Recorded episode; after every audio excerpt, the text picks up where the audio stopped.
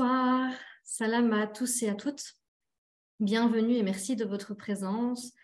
Nous sommes heureux de vous retrouver ce soir car nous avons l'honneur d'accueillir messieurs Denis Grill, Sébastien Ekelput et Eric Geoffroy. Et normalement, monsieur Amin Hamidoun devrait également nous rejoindre pour un cercle d'échange autour de la présence du prophète. Alors, le thème de la présence du prophète a fait l'objet de la nouvelle revue Conscience Soufie, euh, et qui est cette quatrième édition. Quatrième édition qui est déjà disponible sur notre site internet. Et vous êtes déjà nombreux à l'avoir parcouru, mais si jamais ça vous intéresse, elle est disponible en libre accès. Et un format papier devrait euh, sortir prochainement. Alors aujourd'hui, nos intervenants évoqueront cette présence du prophète, certains à partir de leur contribution au sein de la revue, dans une perspective soufie que porte euh, l'association Conscience Soufie, c'est-à-dire une perspective où l'envoyé de Dieu est à la fois considéré comme un modèle vivant, un idéal spirituel, dans le sens où il accompagne, il éduque et il ouvre également à la transcendance. Alors nous vous proposons dans un premier temps de donner la parole à chacun de nos intervenants pour qu'ils nous présentent succinctement leurs contributions et puis dans un second temps, ils répondront à vos questions. Et nous vous invitons donc à adresser euh, les questions que vous posez durant euh, le, le cercle d'échange ici, dans l'onglet qui est QNR, qui est juste en bas de votre, de votre écran, et de bien le mettre dans l'onglet QNR, comme ça les euh, modérateurs et modératrices peuvent récolter vos questions et puis les transmettre au fil de la soirée.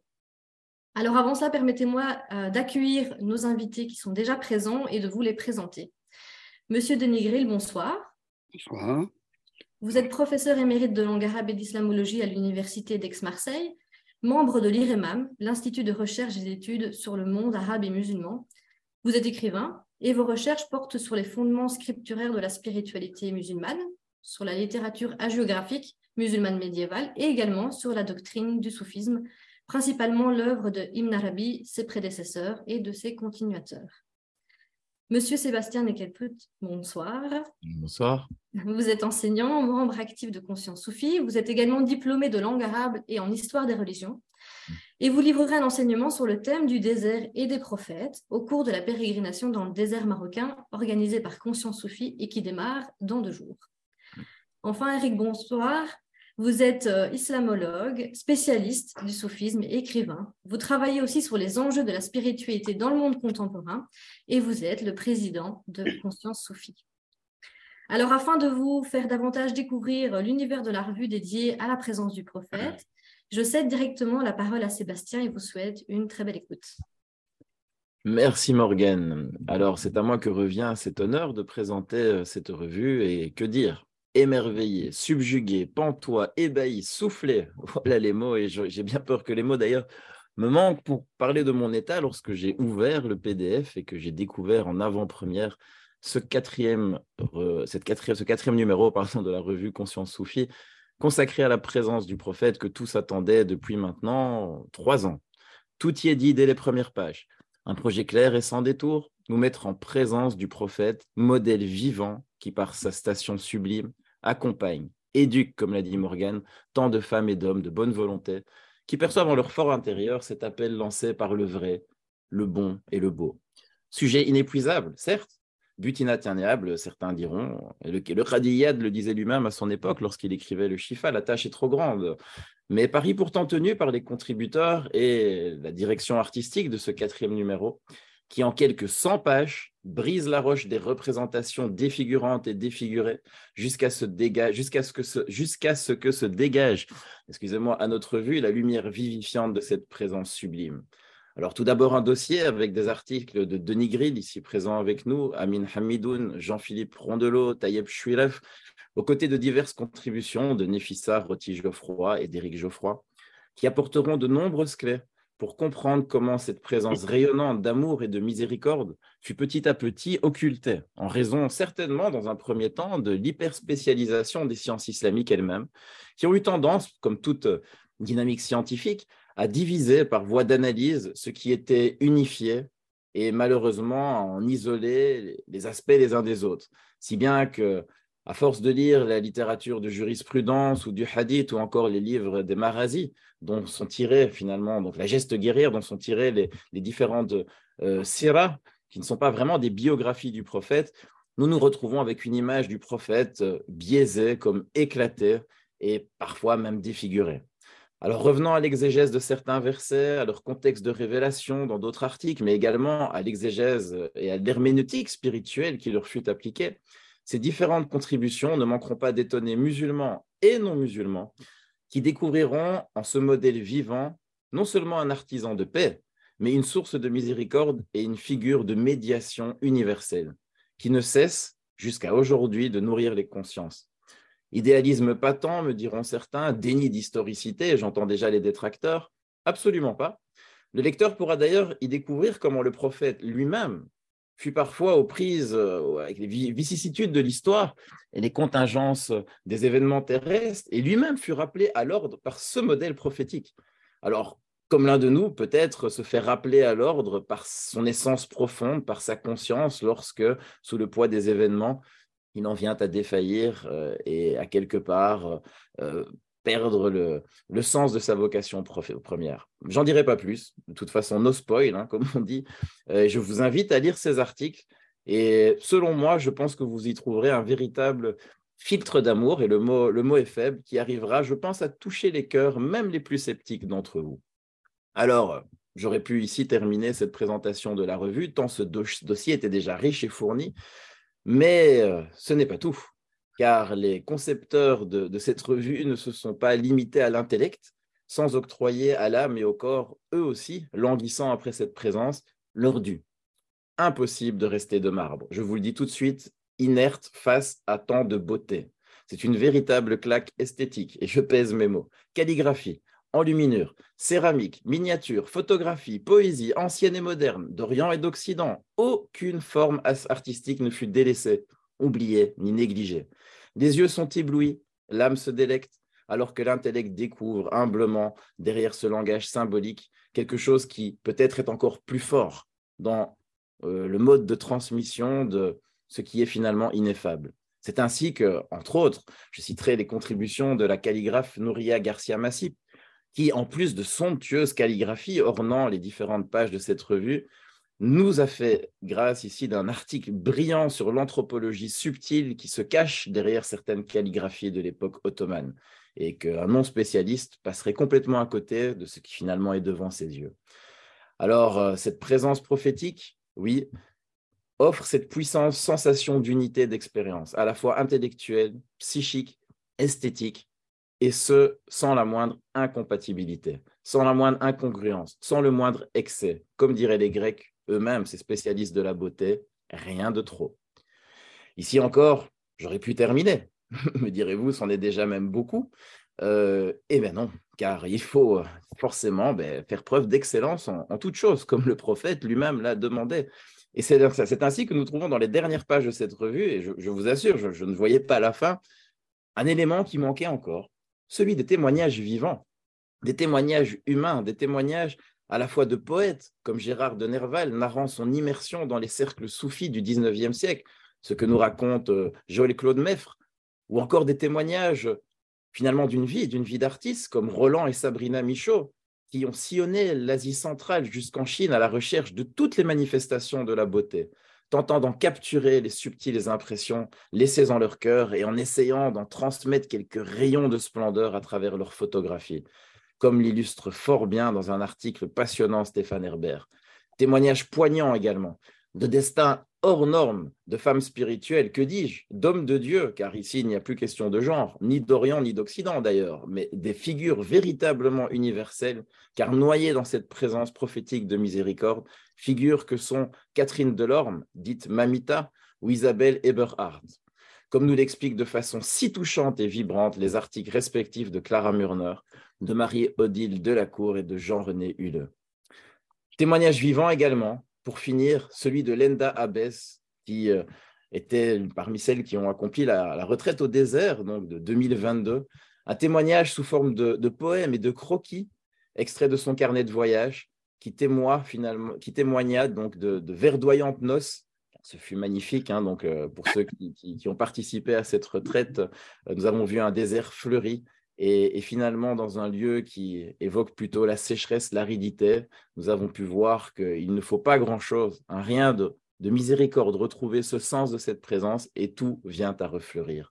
Tout cela, vous le découvrirez. Alors à tous ceux tous ceux qui errent dans les méandres asséchés d'un islam vidé de sa spiritualité, à tous ceux qui sont déchirés entre leur soif du bien, du vrai, du beau, comme nous avons dit, mais le rejet d'un autre côté des breuvages frelatés, porteurs de mort, qui leur sont très souvent tendus, à tous ceux qui s'inquiètent pour leurs enfants également et ne savent plus sur ce qui importe de transmettre dans l'éducation spirituelle et religieuse, surtout que nous y trouvons parfois des, choses très dérangeantes dans la vie du prophète, à tous ceux qui voient dans l'islam également une civilisation respectable, mais qui demeurent stupéfaits de voir des joyaux de sagesse et de poésie, de merveilles scientifiques ou encore de merveilles architecturales produits par une religion que l'on présente trop souvent texte à l'appui comme fondé sur un dogmatisme étriqué et une volonté de domination générateur de violence physique et morale, comme dans les médias très souvent. Pour tout cela et pour bien d'autres, cette quatrième revue, ce quatrième numéro de la revue de Conscience suffit sera une consolation,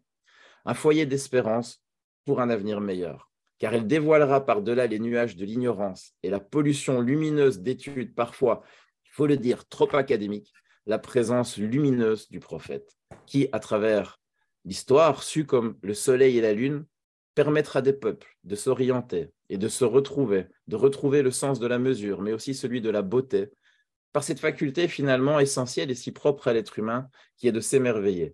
S'émerveiller dans un, un, instant, un bref instant soudain de contemplation, juste en élevant son regard. Car c'est par au-delà de l'islam en tant que religion que cette revue vous mènera vers l'amour, un amour universel qui pour tout musulman s'incarne par la présence du prophète. Mais c'est le même amour qu'un chrétien va vivre à travers la présence du Verbe Jésus, ou encore qu'un bouddhiste vivra dans la miséricorde du Bouddha, ou qu'un hindou vivra également au Bouddha à travers les avatars de Vishnu. Car au final, par-delà les dogmes et les doutes, la lumière céleste qui nous éclaire n'est pas la même pour tous. Question que je vous pose, je vous garantis que vous y trouverez des réponses dans cette merveilleuse revue. Et nous remercions tous les contributeurs et particulièrement également la directrice artistique Amel Boutouchen pour ce travail extraordinaire. Merci à toute l'équipe de Conscience Sophie. Merci infiniment Sébastien pour cette magnifique présentation de cette magnifique revue. Que dire de plus? Euh, Je pense qu'il est temps maintenant d'introduire directement le cercle d'échange en commençant par euh, Éric Geoffroy, donc, qui nous a fait euh, la gentillesse et l'honneur d'un magnifique article sur la présence métaphysique euh, du prophète, hein, la fameuse Haqiqa Muhammadiyya, et notamment euh, en ce qui concerne les rapports que cette réalité euh, concerne par rapport à notre expérience spirituelle du quotidien. Sans plus tarder, Eric, je te cède la parole. Merci beaucoup, Abdelwahid. Merci à, Sébastien auparavant. Bonsoir à toutes et à tous. Assalamu alaikum. J'espère que vous allez bien. Donc, de fait, j'aimerais introduire hein, le, l'expérience, plutôt ça peut être doctrine, c'est pas un concept de la présence du prophète, de, voire de la mise en présence du, du prophète. Alors, euh, euh, ce propos vient du fait que, je pense que je suis pas le seul, hein, j'entends souvent finalement des musulmans de leur, propre aveu dire que ben, ils n'ont pas de contact spirituel avec le prophète, ils n'ont pas aucune intimité, c'est-à-dire qu'ils le voient finalement euh, uniquement comme cet homme incarné, euh, cet arabe au 7e siècle, et ils le voient donc dans son contexte euh, spatio-temporel, mais euh, avec les clichés malheureusement qui sont transportés de génération en génération, euh, y compris parfois chez les musulmans.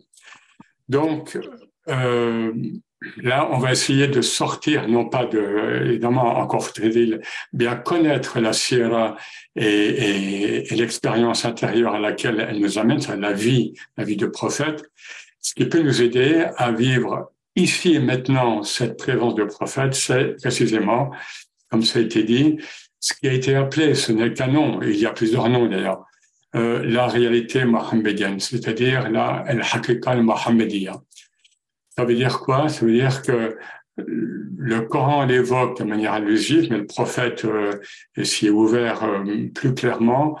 Il y a au, au-delà de l'être physique, historique, incarné encore une fois dans un espace et un temps, euh, c'est-à-dire euh, Sayyidina Muhammad, il y a une réalité métaphysique qui n'est plus d'ordre physique et qui est et qui dépasse le cadre spatio-temporel euh, nous sommes habitués. Et c'est par cette réalité omniprésente, mais subtile, souvent diaphane, que nous pouvons euh, accéder à cette présence du prophète. Présence qui est permanente, et on va le voir, hein, permanente même en nous, mais comme nous ne sommes pas euh, présents à nous-mêmes réellement, euh, fondamentalement, eh bien, elle est une présence qui nous échappe. Évidemment, sans parler de la présence divine. Alors, d'abord dire que le prophète euh, Mohammed, dans le Coran, même est vraiment présenté comme un prophète humain. Hein, lorsqu'on compare, par exemple, dans le Coran même, la christologie, donc la présentation du Christ, on voit qu'il n'est pas forcément imitable. Hein. Le prophète Mohammed, parce qu'il est le dernier précisément envoyé pour cette humanité, eh bien, il est imitable et il, il laisse des traces humaines hein, dont, que nous fait partager le Coran. Et euh, pourquoi? Parce que nous pouvons assimiler en nous, peu ou prou, à un moment ou à un autre, ces qualités à la fois éthiques et aussi spirituelles, et avant tout spirituelles, mais qui ne sont pas beaucoup montrées de fait dans la, tradition euh, islamique, on va dire, euh, normative.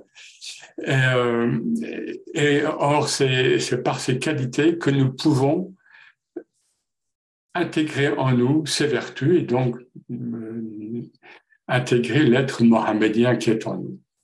Alors, un prophète humain, donc pour remonter pour mieux remonter, donc imitable, pour mieux remonter vers, euh, vers Allah,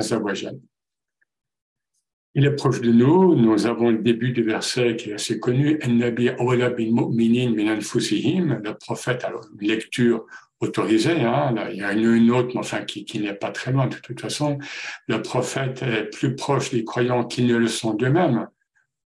Voilà, donc euh, c'est clair. Et plusieurs versets euh, qui seront donnés hein, dans, dans les différents articles nous, nous montrent à quel point il est, il est précisé qu'il est issu de nous. Hein, minkum, min anfusihim, et parfois donc de nous et même min anfusihim, de leurs âmes. Donc ce prophète proche qui lui-même a évoqué la proximité, l'intimité, et donc l'amour. Tout ça, c'est basé évidemment sur l'amour euh, qui pouvait être suscité dans les générations à venir, après son départ euh, donc de la terre. Et voilà notamment ce qu'il nous dit. Ce sont des hadiths tout à fait autorisés. Euh, bienheureuse une fois la personne qui m'a vu et a cru en moi, qui a cru en ma mission, et bienheureuse cette fois celle qui ne m'aura pas vu, mais aura cru en moi.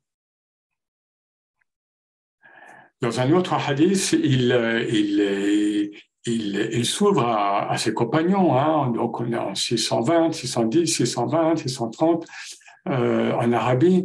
Et voilà, il sait, il leur dit que des humains et des croyants viendront après lui, après vous, les compagnons, et je cite, et qui donneraient leur famille et leurs biens pour accéder à ma vision. La vision du prophète. Alors, précisément, évoquons, sans parler de recettes, mais de méthodes spirituelles, euh, ces méthodes précisément spirituelles qui nous permettent de, de nous relier euh, davantage à cette présence euh, spirituelle. Parmi ces méthodes, il y a euh, cette floraison de, formules de prières sur le prophète, de Salat al-Nabi, dont Amin Hamidou nous parlera après, et qui ont chacune leur vertu, leur, leur orientation, leur, voilà, et qui sont par la, et c'est connu on peut l'expérimenter soi-même, mais toute la tradition euh, multiséculaire du tasawwuf et de l'islam en général nous montre à quel point telle formule va nous permettre de réaliser euh, cette, cette proximité, voire cette euh, intimité avec le prophète. Et puis, il faut le dire, il y a aussi des, des, des espaces-temps privilégiés dans notre vie, tels que la loi, les retraites initiatiques, qui peuvent nous euh, permettre précisément d'être plus ouverts, d'être potentiellement plus ouverts, plus, plus euh, d'accueillir plus facilement la présence prophétique. Et là, ça va loin parce qu'on arrive à, une dimension tout à fait initiatique que l'on trouve notamment de manière très allusive, comme toujours dans le Coran, ou presque, dans le verset 49, 7, donc surat, euh, surat 49 et verset 7, et ce verset commence par Wa'alamu anna fikum rasulallah. Et sachez que parmi vous, il y a l'envoyé de Dieu, on va voir une autre, une autre acceptation de la proposition. Alors, le contexte apparent est plutôt temporel, mais comme ça se passe souvent dans l'exégèse coranique, et c'est reconnu euh, par les ulama, évidemment, il y a des niveaux de sens superposés, et on va du, du physique au plus subtil, au plus, au plus métaphysique. Et donc, très souvent, ce verset, puis on peut, on peut le ressentir par soi-même, c'est sachez que parmi vous, ici et maintenant, il y a l'envoyé de Dieu. Et euh, si l'on prend la particule ficum, cela donne, et sachez que en vous, il y a l'envoyé de Dieu. C'est-à-dire, que nous avons la possibilité, nous avons le la prédisposition, tout être humain, à la prédisposition encore une fois, d'assimiler, d'intégrer en lui, un moment ou un autre, ça peut être un flash de seconde, ça peut être plus long, euh, cette présence mohammedienne et cet être mohammedien qui nous habite à vrai dire. Mais comme je l'ai dit, nous, comme nous n'habitons pas notre réel profond, euh, eh bien, les réalités, el haqa'iq, qui sont euh, les réalités divines, les réalités mohammediennes, les réalités prophétiques, qui sont pourtant en nous, eh bien, nous ne savons pas les habiter, ou parfois nous n'osons pas, nous avons peur. Alors, euh, est-ce que ça veut dire que, et je finirai là-dessus, est-ce que je peux, euh, est-ce qu'il peut nous être donné d'observer le prophète en nous, en chacun d'entre nous? Ben, C'est une expérience. Euh, on ouvre, hein, parce qu'il faut parler d'expérience. C'est ce que nous demande d'ailleurs la tradition je peux très bien voir le prophète, en effet, en moi, comme je peux très bien voir ma personne. Et moi, tout d'un coup, je suis en dehors et je vois que qui est en moi, c'est le prophète. Donc, qui est qui? Quel est ce moi superficiel euh, que j'habite? Et quel est ce moi profond qui a cette nature prophétique, qui a cette nature mohammedienne? D'où vient la hikmah, d'où vient la sagesse dont parfois trop peu souvent, hélas, euh, cette sagesse que nous pouvons prodiguer les uns les autres, les unes les autres, elle vient d'où? Si on est croyant, si on est musulman, et, et aussi au-delà. On, nous dira après combien le verset nous t'avons envoyé comme pure miséricorde, comme pure miséricorde, dit là la mine au monde, c'est un pluriel, c'est pas singulier. Alors, bon, vous allez me dire, mais c'est réservé à une élite qui voit le prophète. Alors, il y a la vision, vous savez, euh, dans Filmanam, euh, durant le sommeil. Non, c'est pas du tout élitiste. Euh, nombreux sont les musulmans, entre guillemets, ordinaires. Qui ordinaire, qui est extraordinaire? Allah Nombreux sont les musulmans, musulmanes, euh, par le passé, mais ici et maintenant, dans le présent, il voit le prophète en rêve d'une manière ou d'une autre, avec toutes ces multiples modalités. Il y a Kaza, voir le prophète à l'état de veille. Il est vrai que c'est moins fréquent, et là aussi, il y a différentes modalités. Tout ce qu'il nous a demandé, c'est de porter cet amour envers le prophète, lui qui nous demande, hein, lui qui nous dit donc dans le hadith, nul, nul n'a la foi s'il ne m'aime plus que Bon, il y a des détails là, que, que, sa famille, que, que, que, ses enfants, etc. etc. Qu'est-ce que ça veut dire? Euh, C'est aimer plus l'homme historique qui est mort en 132 Non, c'est aimer d'un amour euh, de présence. Hein. Un amour, donc, qui, qui, est toujours là et qui est plus proche de nous que nous ne le croyons encore une fois. Donc, soyons prêts à accueillir, tout simplement, ces présences, ces hadarat, et bien sûr la présence divine, évidemment, mais la présence prophétique, la présence mohammedienne, et bien sûr, à travers précisément cette présence mohammedienne, nous pouvons aussi accueillir, ça arrive, les présences d'autres prophètes euh, qui, qui, ont vécu antérieurement en ce monde avant Sayyidina Mohammed. Merci à vous. Merci infiniment, Eric. Au cours de ton intervention, tu as fait mention de la miséricorde du prophète et la miséricorde mohammedienne. C'est une transition tout trouvée pour euh, présenter maintenant euh, le professeur Denis Grill, qui a eu euh, la gentillesse de fournir un article pour Conscience Sophie extrêmement copieux et très très riche sur justement l'universalité de la miséricorde mohammedienne. Avant de lui céder la parole, je voudrais simplement rappeler, pour ceux qui l'ignoreraient encore, qu'il est l'auteur d'un livre qui est paru récemment aux éditions CERF, qui s'intitule Le serviteur de Dieu, la figure de Mohammed en spiritualité musulmane.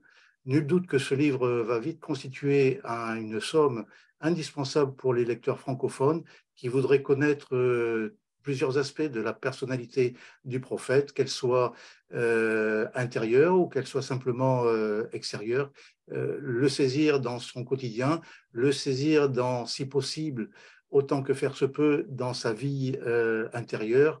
Enfin bref, c'est vraiment un ouvrage qui va être tout à fait incontournable, encore une fois, pour ceux qui sont intéressés par la personne du prophète sallallahu alayhi wa. Professeur de Negril, sans plus tarder, je vous laisse la parole et vous remercie de votre article, encore une fois. Je vous remercie de votre invitation. Euh, salam alaikum jamian. Voilà, donc je pense que vous avez bien, très bien choisi le titre de, votre, de la revue, hein, la présence, l'accent sur la présence. Et effectivement, c'est euh, je crois que tous les, auteurs qui sont intervenus dans cette, dans, cette revue, effectivement, ont voulu mettre en avant cela. Alors, l'article que j'ai écrit, je l'avais écrit euh, il y a quelque temps, dans un contexte où il fallait mettre en avant l'aspect de miséricorde, justement, du, prophète, un, moment où l'islam pouvait être présenté à cause d'événements extérieurs comme euh, peu porteur de miséricorde.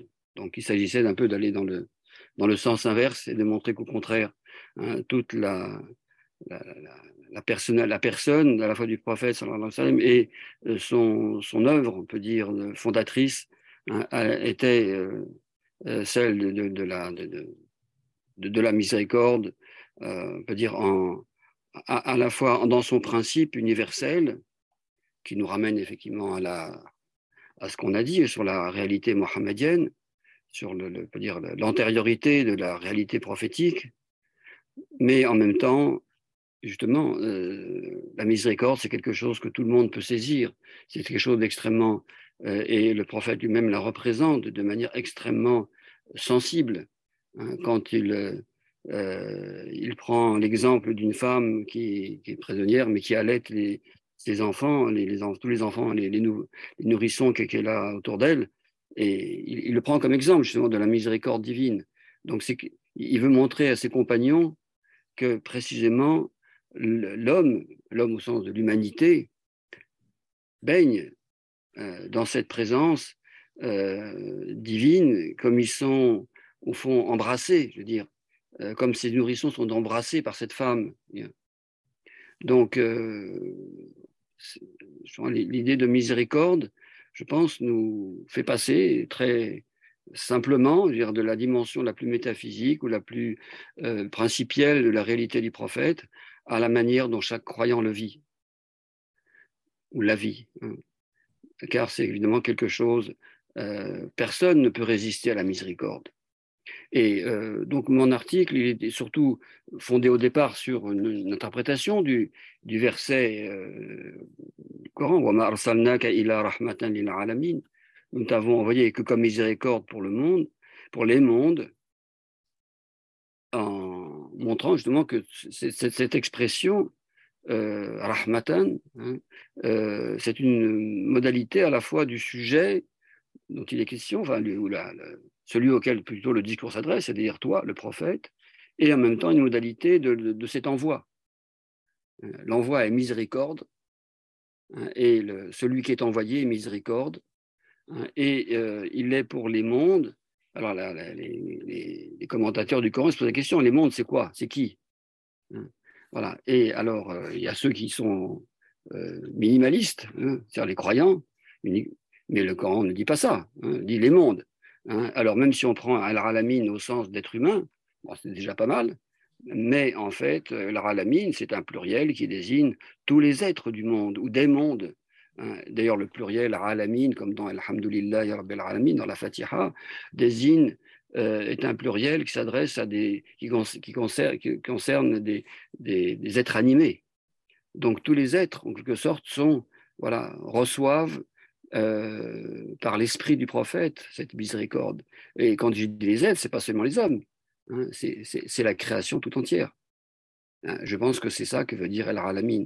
Hein, même s'il y a des interprétations un peu plus restrictives, hein, les djinns et les hommes, ceux qui sont astreints à la loi divine, etc. Voilà. Alors, et dans cette. Euh, par ailleurs, euh, évidemment, cette, euh, la miséricorde dans le Coran est avec la science divine, hein, l'aspect divin qui, qui englobe tout. Qui englobe tout.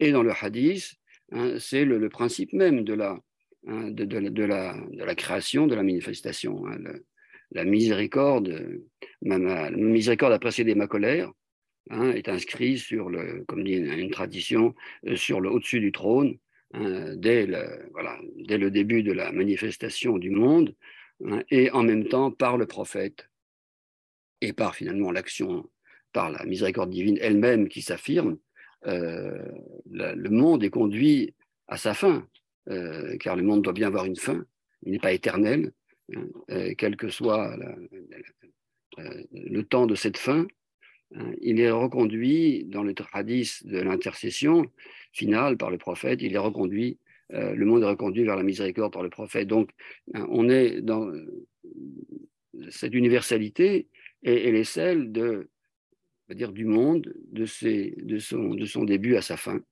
Hein. Et le monde, donc, est enveloppé, on peut dire, dans cette miséricorde divine comme un nourrisson est dans les bras de sa mère. Et euh, voilà. Et donc, et alors en même temps, il y a la question qui est évoquée par un peu par Younes, c'est de, au fond, en parlant de la khalwa, la khalwa est une concentration sur la retraite euh, spirituelle, initiatique est une concentration sur l'être de Dieu dans son absoluité hein, et dans son et, font un désir de se fondre dans cette réalité-là. Mais euh, il est vrai que euh, la, réalité du prophète peut apparaître à ce moment-là parce que la, réalité du prophète est précisément d'amener les hommes vers Dieu. Et, euh, c'est les faire passer, en fait, de la dualité à l'unité. Et il est intéressant de remarquer que la fonction d'intercesseur du, prophète, euh, de son vivant jusqu'à la fin des temps, hein, la shafara, vient d'un terme qui veut dire euh, deux, shafra, hein, hein, le, le père, et qui doit ramener vers l'impère précisément.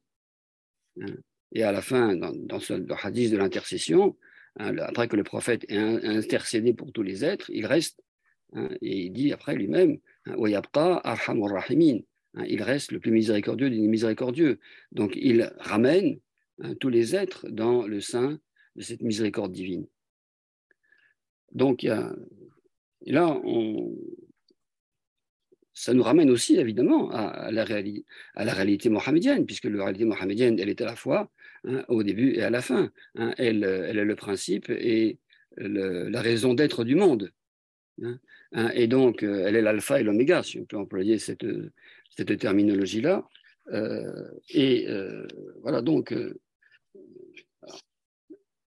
alors, il y a aussi évidemment, l'aspect de miséricorde ne doit pas faire oublier qu'il y a, et justement, euh, qu'il y a aussi un aspect de châtiment. Hein, dans le Coran, hein, il ne faut pas non plus effacer hein, cet aspect-là, sous prétexte de, vouloir absolument montrer que le prophète wassalam, est pur miséricorde. Il l'est effectivement fondamentalement, mais en même temps, il, a dû assumer dans, dans, sa mission des combats. Hein. il, a, il a dû être, il a, il a, dû, il a fondé une loi hein, qui comporte voilà, à la fois cette dimension de récompense et de châtiment hein, par l'exercice de la justice divine, ou pour l'exercice de la justice divine, même si toute chose doit être résorbée dans la miséricorde finalement. Et, et justement, on peut dire euh, l'universalité de cette miséricorde mohammedienne, euh, est, là pour justement à la fois faire ressortir et en même temps résorber cette dimension de justice qui est la réalité aussi du monde. Hein. le monde est traversé hein, par toutes les injustices, les catastrophes, les malheurs que vous connaissez, hein, depuis ses origines jusqu'à nos jours. et ça n'a pas l'air de s'arranger. donc, il faut pas. donc, quel est le rapport entre cette dimension miséricordieuse, lumineuse, Hein, et l'obscurité du monde. Voilà. Hein. et là, euh, le prophète, justement, euh, qui s'appelle lui-même Nabi Rahma, hein, le prophète de, la miséricorde, ou bien Rahmatun Muhda, un don de miséricorde, il est là aussi pour apprendre aux hommes à résorber l'injustice dans la justice, par cette dimension miséricordieuse. Euh, il, enseigne il est le, euh, dans ce hadith, dans, ce, pardon, dans, dans, cet article, je cite quelques exemples donnés par le, par le demande dans le, dans le Shifa, justement, où on voit comment le prophète reconduit des êtres qui au départ étaient très très peu euh, réceptifs à son message, hein, des chefs bédouins très, bon, très orgueilleux, hein, ou des bédouins très, bon, très, très peu réceptifs à son message, hein, il, les prend, hein, il les prend par leur, par leur faiblesse, c'est-à-dire l'amour des biens, etc. Et, il leur donne, il leur donne, sans, compter, hein, jusqu'à les amener. Dans le cas des Bédouins qui s'étaient adressés de, manière tellement, on peut dire, presque injurieuse à son égard que les compagnons étaient prêts à, le, à le, trucider. il le fait témoigner de, la manière dont il a réussi en lui donnant des biens hein, à, son amour. Hein, et il dit justement à ses compagnons, hein, il leur donne l'exemple de, la manière dont on doit ramener les gens vers la dimension d'amour et de miséricorde. Et, euh, et, c'est pas un hasard si euh, la sourate Taouba, la sourate 9 du Coran, où il est question euh, de tous ces combats, de, le fameux Ayat Saif, hein, le, verset de l'épée, hein, du combat contre les euh, idolâtres, du combat aussi même contre les gens du livre, euh, les, la, présence difficile dans la communauté musulmane des munafiqoun, des hypocrites, etc. Hein, cette sourate s'appelle la sourate du, du, retour à Dieu par le repentir. et Dieu est, et, cette, cette, taouba justement divine est rappelée à chaque instant dans cette sourate. Hein, et, c'est le voilà, et, cette sourate se conclut hein, par le, verset qui est cité, je pense, par plusieurs d'entre nous. Hein, vous est venu un, un, envoyé, donc, issu de vous-même, comme on l'a dit, euh, issu de vous-même, c'est-à-dire de vos propres âmes, euh, très soucieux de vous, qui est, à qui est très cher ou très douloureux ce que vous endurez. Hein, et, est très miséricordieux, enfin très, très compatissant et miséricordieux, etc. Donc c'est vraiment cette, ce verset qui décrit le prophète dans toute sa miséricorde à l'égard des croyants. Donc c'est une résorption. Hein. et ce que j'ai voulu montrer au fond un peu, c'est que le prophète, est un peu la pierre philosophale, si vous voulez, par laquelle la miséricorde agit en ce monde. Tout ce que le prophète touche, hein, il le touche de sa miséricorde hein, et le transforme. Hein, et euh, la, miséricorde a une vertu transformatrice. et, euh, et euh, alors, alors, on peut, évidemment, quand on, voit les malheurs du monde, on peut penser à tous les événements très récents qui, qui ont touché la, Turquie et, la Syrie, qui est affligée depuis maintenant plus de dix ans des, malheurs successifs et de pire les, les pires les uns, les, pires euh, de plus en plus terribles. J'ai pensé à ce verset euh, de la Surah Zumar. قل يا عبادي الذين أسرفوا على أنفسهم لا تقنطوا من رحمة الله Inna Allah dhunuba jami'an innahu rahim. mes serviteurs qui avaient été excessifs envers vos propres âmes, ne désespérez pas de la miséricorde de Dieu. Dieu pardonne tous les péchés. Il est le très pardonnant, le très miséricordieux. Et au fond, je me suis dit, ça m'est venu comme ça en pensant à, la réunion de ce soir, quand il est dit là, min rahmatillah, Hein. Ben, c'est une manière de parler du prophète. Ne désespérez pas de la miséricorde de Dieu. Il est là, il est là par sa présence, par sa présence suprahumaine, sa présence très humaine.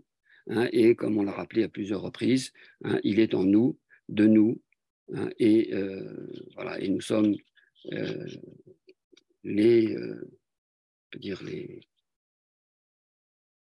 les obligés hein, de cette miséricorde. Alors je vais aussi rappeler, parce qu'on n'a pas dit, hein, nous sommes à la veille de la commémoration de, de la Laylat al-Isra al-Mi'raj, hein, de la nuit, donc de la, du voyage nocturne et de la et de la et de l'ascension céleste. Or, cette ascension céleste, elle se, elle s'achève par le passage de 50 prières à 5, ce qui est un acte de pure miséricorde.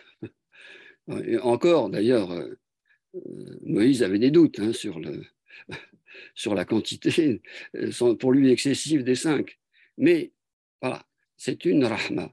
Hein, il redescend avec une rahma, une forme de miséricorde qui est cette possibilité de se relier à Dieu cinq fois par jour pour les croyants, les pratiquants, hein, et et cette prière elle-même, et je pensais aussi à un hadith hein, où euh, ibn voit un homme prier, ça c'est après la mort du prophète, et il prie mal, il ne fait pas bien le,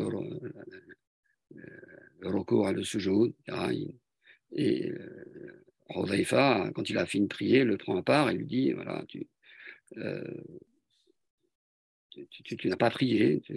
et si tu, si, tu, si tu continues à prier comme ça, tu mourras autrement que selon la nature, la fitra de Mohammed. Et donc, la fitra de Mohammed, la nature, peut dire originelle, première et finale aussi du prophète, sa fitra, c'est la rahma. Hein. et donc, je voulais, faire le lien hein, entre euh, ce cadeau euh, fait par Dieu au prophète et au prophète à nous ensuite euh, de l'ascension céleste, qui sont les prières quotidiennes, qui sont au fond la manière de réaliser en nous hein, la réalité du prophète. Et c'est pour cela que la prière s'achève par la salutation sur le prophète. On salue le prophète comme s'il était vivant, hein, parce qu'il est vivant. Hein, et ensuite, on accomplit la salat al-Nabi, justement. Hein. la prière se conclut par la salat ibrahimiya, dont va nous parler sans doute euh, Amin Hamidoun, et qui inclut justement, on peut dire, tous les, font tout, le cycle de la prophétie, hein, voilà, dans, dans la primordialité et la finalité de la mission prophétique mohammedienne et de sa miséricorde. Un grand merci, Monsieur Denis Grill, pour euh, votre intervention euh, très enrichissante et inspirante. Euh, je vais maintenant passer la parole à Monsieur Mohamed Amin Hamidoun. Permettez-moi d'abord juste de vous le présenter, puisque ça n'a pas été fait en amont. Monsieur Mohamed Amin Hamidoun, vous avez un doctorat de l'Université Aix-Marseille. Votre thèse était consacrée au développement de la piété en islam centré sur la figure du prophète Mohammed à travers la pratique et la littérature sur la prière sur le prophète. Vous menez actuellement des recherches sur les mouvements du cher Abdel Salem Yassine, qui est décédé en 2012, et sa théorie dite de renouveau de la religion islamique, et axée sur la méthode prophétique.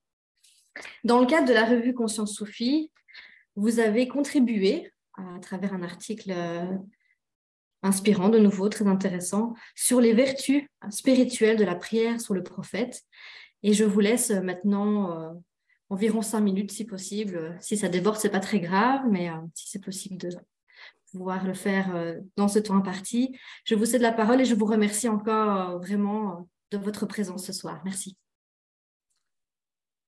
Alors, je dis salam alaikum wa rahmatullahi wa barakatuh tous et toutes.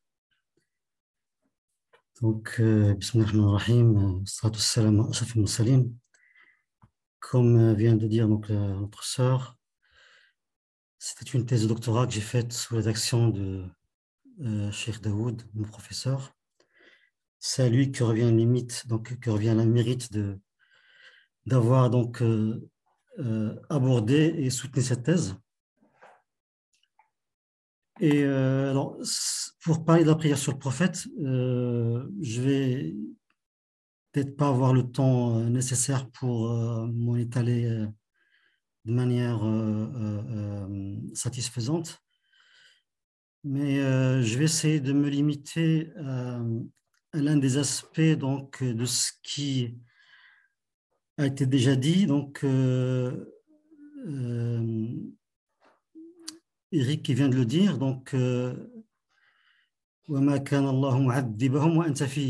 donc, il y a pas mal de versets qui sont interprétés en ce sens, ça veut dire qu'il est présent en nous, le prophète.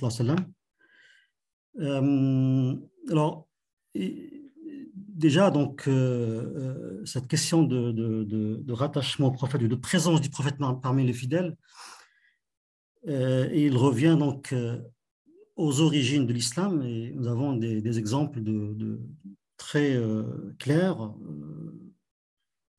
Ubay ibn Ka'b, donc, qui euh, vient demander au prophète sallam, comment euh, qu'il euh, consacre une grande partie de ses œuvres donc, rituelles au prophète, et puis lui dit voilà si s'il était d'accord, s'il était donc s'il agréait donc cette, cette façon de faire, et puis lui dit que si tu ajoutes encore plus de temps pour la prière sur moi, pour Salat al-Nabi, c'est encore mieux, et ainsi de suite, jusqu'à ce qu'il arrive à la fin en lui disant que donc, donc je consacrerai toutes mes actes d'adoration, surrogatoires bien entendu, à pratiquer de la prière sur toi. Et le prophète de répondre que euh,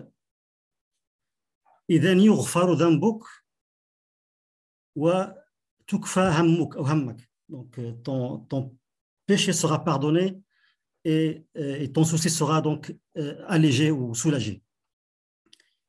Et c'est très significatif déjà dans, cette, première génération de l'islam qu'un compagnon vient demander donc cette demander savoir le, mérite de cette prière parce qu'il n'est pas aussi évident donc, euh, euh, comme on pourrait penser.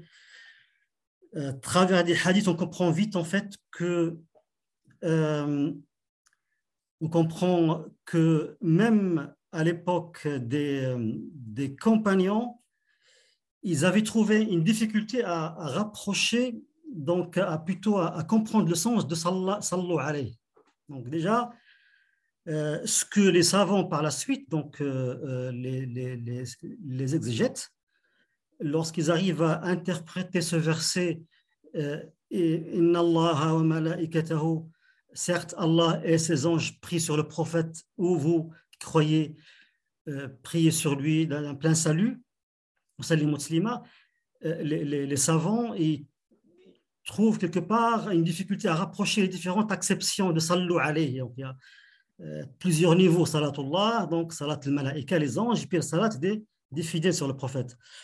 Et, euh, il y a des traditions aussi qui montrent comment les compagnons, dans un premier temps, ont eu du mal à saisir ce que, ce que prier sur Sallah ala déjà. Donc, avant que le prophète ne leur propose une version donc, qui va s'appeler par la suite Al-Salat Ibrahimiyya. Al-Salat Ibrahimiyya. Donc tout cela montre euh, qu'il y a quand même quelque chose de, de, significatif dans euh, le non, euh, dans la non-compréhension du sens, alors que c'était des Arabes qui comprenaient bien. Alors, Salim ou Taslima, ils savaient, ils disaient que nous savons comment te saluer, mais comment donc prions-nous sur toi? Comment prions-nous sur toi? C'est ça qui, qui, donc euh, euh, euh mérite donc de s'arrêter pour, pour parce que dans un autre hadith de Ka'b ibn aussi, c'est son disciple, c'est son disciple dont j'oublie le nom, qui dit, qui rapporte en fait, qui dit que Ka'b ibn Ujara est venu nous voir et il nous dit, il nous demanda, il me demanda ne veux-tu pas que je te, je te fasse euh, une offrande? Il lui dit, Bala, mais si. Alors il lui dit, nous étions donc euh, euh, avec le prophète et nous lui demandâmes, donc, ô envoyé de Dieu, nous savons comment te alors comment prions sur toi? Et puis, le prophète, sallallahu alayhi wa donc il propose, il enseigne sa première version. Donc, il y a donc le sens de hadiya, d'une offre, d'un cadeau, d'un privilège, etc. Et c'est ce qui connote, à mon sens, donc le sens de présence dans cette prière. C'est-à-dire que si on prend la version de Kab ibn Ujara, à la fin de la, de la, de la version, lorsqu'il finit la version abrahamique, Innaka Hamidul Majid, il ajoute lui-même et nous avec eux. Euh, face que nous soyons parmi eux avec eux. Ça veut dire qu'il introduit sa personne et, donc et, et, ceux qui sont autour de lui dans cette euh, bénédiction, dans cette prière sur le prophète. Euh, autrement dit, il y a un peu le sens de, de, de, de, rattachement à ce, ce convoi donc lumineux de prophètes depuis Abraham, Abraham salam, jusqu'au Mohammed et sa famille. Alors, donc il y a cette, cette notion de rattachement à, dans, dans, la prière sur le prophète, de rattachement avec, avec le prophète et avant lui, donc, toute cette procession euh, prophétique. Euh, ce qui euh, aussi donc confirme ce que je viens donc de dire, c'est que si ces Arabes, donc, qui connaissaient très bien la langue arabe, bien entendu, comme on dit, ils ont trouvé du mal à discerner le sens de prier sur, sallallahu eh bien, les théologiens musulmans, ils ont essayé chercher donc une explication qui rende justice à l'image qui se font du prophète. Euh, si on prend par exemple euh, euh, l'un des premiers traités spirituels ou de piété de Abu Talib al-Makki, par exemple, qui est mort en 386 de l'Égypte, il, en, préambule de son livre, il formule une prière. Il formule une prière dans laquelle il exprime son vœu de connaître sa khafiya, hein, il dit khafiya qadrihi, ça veut dire sa réalité cachée, ce qui est caché de sa réalité, ce qui n'est pas donné à n'importe qui. Et, plus, plus, tard, des siècles plus tard, Al-Fayrouz Abadi, euh, l'auteur du célèbre Qamus, il précise lui aussi, il dit le sens de la prière sur le prophète est d'une subtilité qui échappe au commun des commentateurs.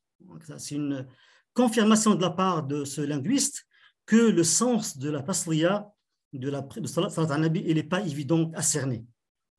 Et ce mystère-là autour de, de tasliya. Je parle du mystère parce que c'est ça, en fait, qui, qui, qui, traduit la réalité de Muhammad et qui rend à la prière du prophète son, son, son, sa place du choix dans les, dans les œuvres d'adoration, de dévotion euh, au prophète de vénération, de vénération de sa communauté pour lui. C'est que euh, donc euh, le mystère, je disais, sens du tasliya, c'est il est attesté par le prophète lui-même dans un hadith qui est connu, interrogé sur le verset de la prière sur le prophète, il répondit, salam, que cela fait partie de la science cachée. Le hadith, il est connu, euh, c'est un hadith qui est rapporté, euh, qui est rapporté euh, si je me rappelle bien, il est rapporté par, par Al-Hassan bin Ali, par Al-Hassan Ali. Et dans ce hadith, en fait, il est interrogé, le prophète, sur ce verset, et puis il dit que cela fait partie de la, de science cachée, al-ilm al-maknoun. Si vous ne me l'avez pas demandé, je ne vous en aurais pas parlé.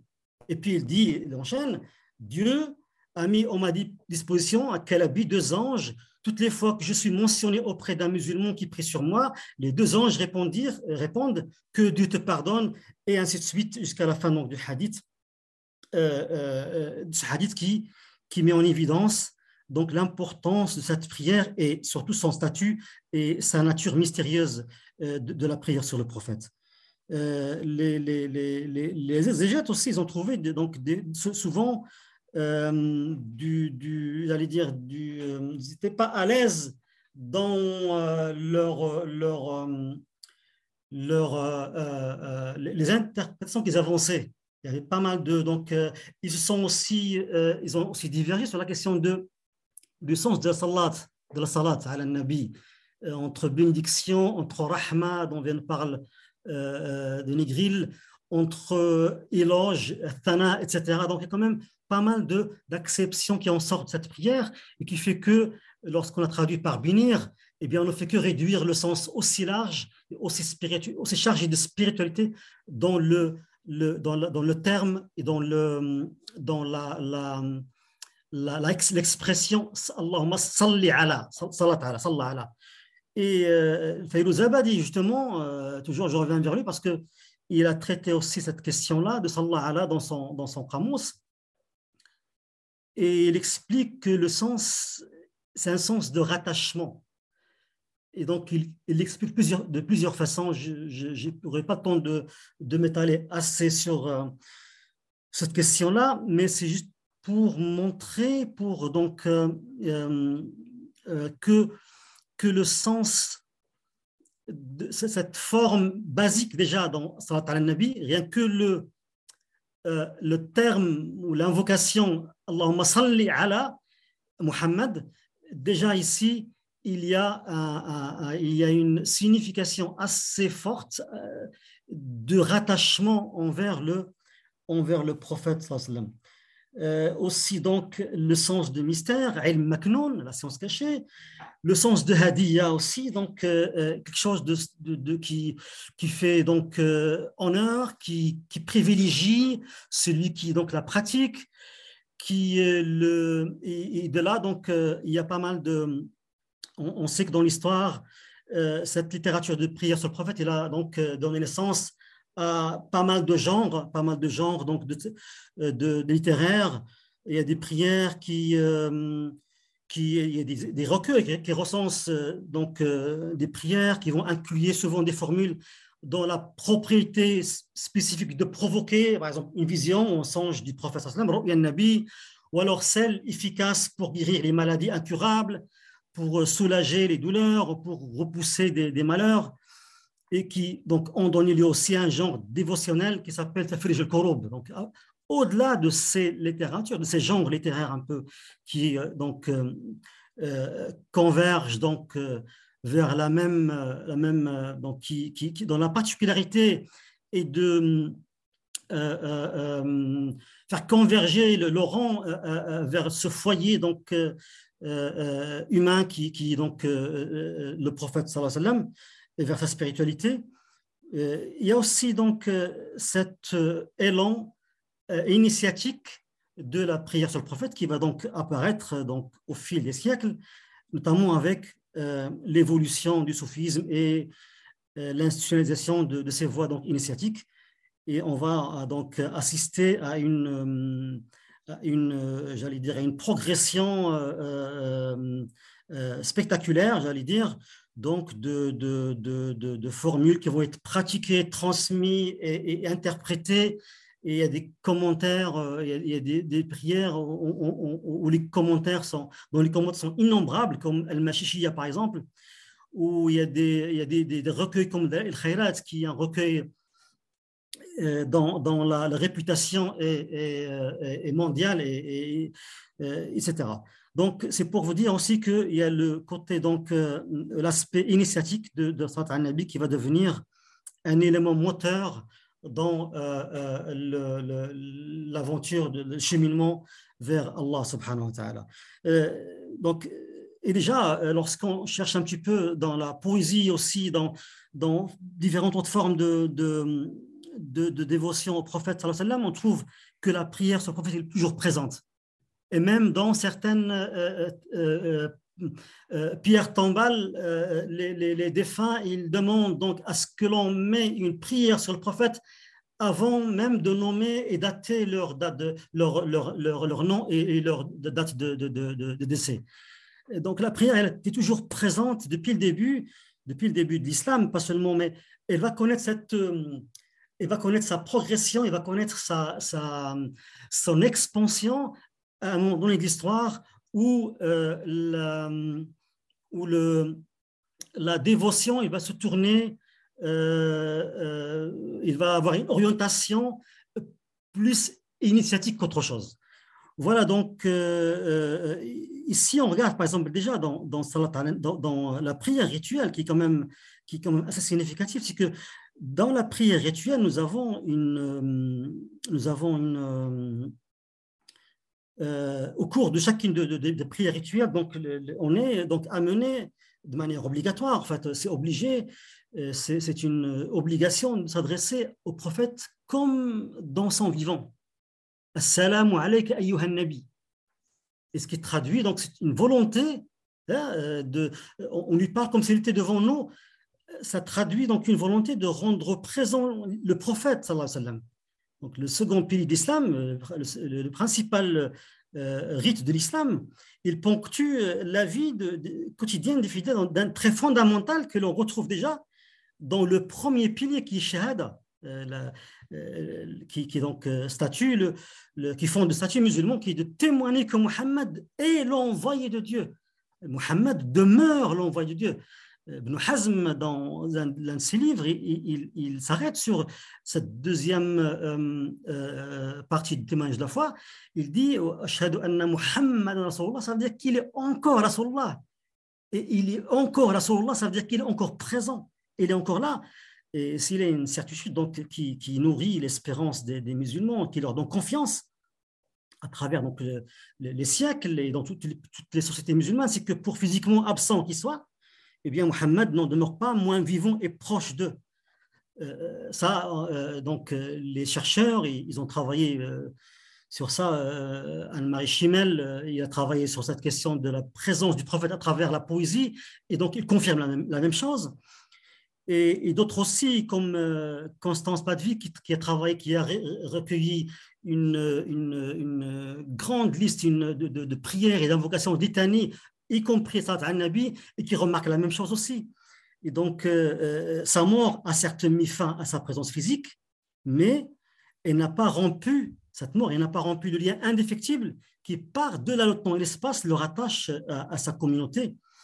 Euh, après sa mort, après sa mort, quelques années après sa mort, Bilal, Bilal son muezzin, donc on visite à Médine, et il fut sollicité pour appeler à la prière rituelle. Et arrivant à la mention de nom de Muhammad, il pleura, dit la tradition. Il pleura et toute la ville, toute Médine pleura avec lui. Donc, euh, euh, euh, déjà parmi la première génération, il y avait cet, attachement tout particulier à la personne du prophète. On sait que Omar aussi, lorsqu'il entend dire que le prophète est mort, il osait, il disait voilà, qu'il était prêt donc à, il menaçait celui qui osait le dire, etc., jusqu'à ce que Abu Bakr vient, le, vient donc le, calmer et lui dire que, que le prophète n'est qu'un mortel, etc. Donc cette présence du prophète, il est, il est, il est important de, de, la, de la mettre en évidence, de la, de la, de, de la, euh, de la donc. Euh, Père Mohamed Amin Hamidoun, je suis désolé. Si vous pouviez être un tout petit peu plus concis, malheureusement le temps nous fait cruellement défaut. Et si nous voulons laisser la possibilité à nos auditeurs de nous poser quelques questions, nous nous voyons contraints de euh, résumer un peu les interventions de nos intervenants. Je vous en remercie. Très bien, très bien. Donc voilà, je finis avec ce mot. On sait que l'islam, donc, euh, il a développé une, une doctrine que, dont euh, et, Denis ont donc ils ont l'ont évoqué, c'est la question de la al la réalité lumineuse du prophète. Donc cette fonction spirituelle du prophète qui fait de lui donc qui, qui est toujours agissante et qui le rend présent parmi les, fidèles, parmi les musulmans, et dans les fondements, dans le fondement se trouve bien entendu dans le verset que vous connaissez, Siraj al-Munira, brillant luminaire, et dans un tas de hadiths qui, lui attribuent une naissance, voire une conception particulièrement luminescente. Donc ce, ce thème de, de Nour al-Muhammadi, qui va apparaître dès le début d'Islam, bien entendu, et qui va donc progresser aussi, qui va se développer, eh bien, il est très présent. Il est très présent dans presque toutes les prières sur le prophète on ne trouve pas une salat al-Nabi depuis les premières formules composées par Al-Jilani, par Al-Rifa'i, par Beno Arabi par, et par d'autres encore, par Al-Badawi. Il n'y a pas une seule prière, une seule salat al-Nabi où le thème de Nour al-Muhammadi euh, n'est pas, pas donc présent. Et, c'est bien cette doctrine et cette, ce thème doctrinal de salat al-Nabi qui met vraiment euh, en puissance cette présence du prophète. Et, donc, et je laisse la parole au frère. Merci beaucoup, Monsieur Amin Ahmidoun, pour votre intervention sur la prière du, du prophète. Je vais poursuivre avec une question d'un auditeur qui va en ce sens, car beaucoup d'entre vous étaient intéressés de savoir comment cultiver la présence du prophète en soi. Je ne sais pas si cette question euh, parle à certains d'entre vous. Et donc la question, c'est de savoir comment cultiver la présence du prophète en soi, mais également de savoir concrètement euh, s'il y a des dicres ou des prières spécifiques qu'il est important de cultiver pour euh, ressentir cette présence. Je ne sais pas si l'un d'entre vous a une, une inspiration euh, particulière concernant cette question. Je vous laisse la prendre à la volée.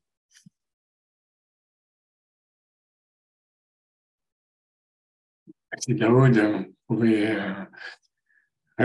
il, y a, je pense là, je, je, réalisais récemment la Salat al-Mashishia, qu'Amin a évoqué, donc une prière euh, métaphysique, hein, très euh, cosmique, en même temps de proximité très belle de donc de Abdel Salam ibn Mashish, le maître d'Imam Shazili.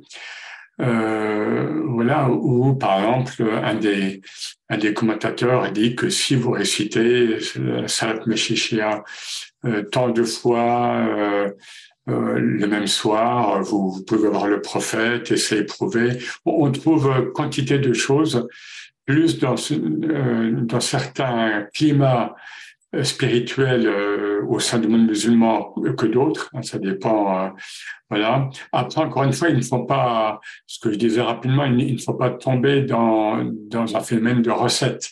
C'est pas parce que mathématiquement vous allez faire telle, telle prière ou telle formule, disons, à, réciter tant de fois. Ouais, c'est pas quelque chose qui est, qui est mécanique. Euh, c'est bien sûr une question de grâce de, de, et d'orientation, hein, de tawajjur en fait, hein, et de disponibilité.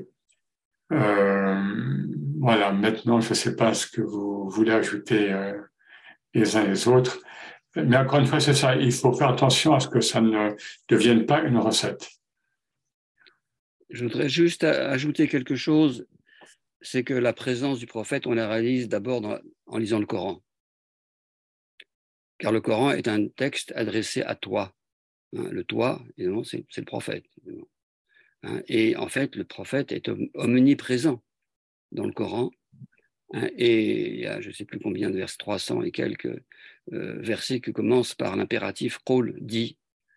et donc, quand on récite ces versets qui commencent par dire Qul, comme le Qul par exemple, Hein, voilà, c'est Dieu qui s'adresse à son prophète en lui, disant de dire. Donc, on, on, peut entendre le prophète. il, y a, une lecture, si vous voulez, du Coran hein, qui ah, rend le Coran, le prophète, extrêmement présent. Ensuite, il y a une autre, bien sûr, la, prière sur le prophète, la salat al-nabi, c'est le, le, moyen le plus, le plus simple, le plus efficace pour actualiser dans les cœurs cette présence. Mais il y a aussi le hadith. Hein, je pense que Taïb Choualef, qui n'est pas, présent parmi nous, mais qui a écrit beaucoup là-dessus, hein, sera tout à fait d'accord, je pense, c'est que la, lecture du hadith hein, actualise vraiment la présence du prophète. Et, si les, hadiths sont précédés de ces isnads, c'est-à-dire de ces chaînes de transmission, c'est justement pour que ça, on, les lise d'après quelqu'un qui a entendu, qui a entendu, qui a entendu d'un tel et un tel, un tel, jusqu'au prophète. C'est ces chaînes de transmission. Aujourd'hui, évidemment, on, comme on ne connaît pas vraiment le, on connaît très peu les personnages qui sont ces transmetteurs, elles ne sont pas très présentes pour nous, mais elles ne sont pas très parlantes, plutôt en tout cas, mais elles avaient la fonction, hein, justement, de mettre celui qui recevait le hadith en présence du prophète. Donc, voilà. Donc, je pense qu'il y a ces trois moyens, hein, le Coran, le hadith et la salat al-nabi. Si je peux permettre, après euh, ce que vient de dire donc Denis, euh, ben, justement, c'est ça, c'est une question que l'on se posait. Pourquoi les premiers sahaba, les premiers compagnons, euh, n'avaient pas laissé un grand nombre de, de salat al-nabi alors même que le hadith à leur époque était quand même, il a connu une, donc une, belle progression. Ben justement parce que le hadith lui-même, il est un, support, un outil pour rapprocher, pour rattacher au prophète le hadith du prophète. Et, donc, ça peut être un support vraiment privilégié pour, pour se, se, se, rallier ou pour, euh, pour euh, mettre en, en, en, place euh, cette présence, si je me permets le terme. Je sais que dans des pays comme dans le Maghreb, notamment à Fès, il y a des, il y a des séances de récitation de hadith des prophètes, mais pas dans le sens d'apprendre la séance du hadith, mais de chercher la baraka par la récitation du hadith. Ça veut dire chercher à rendre présent le prophète par la récitation des hadiths.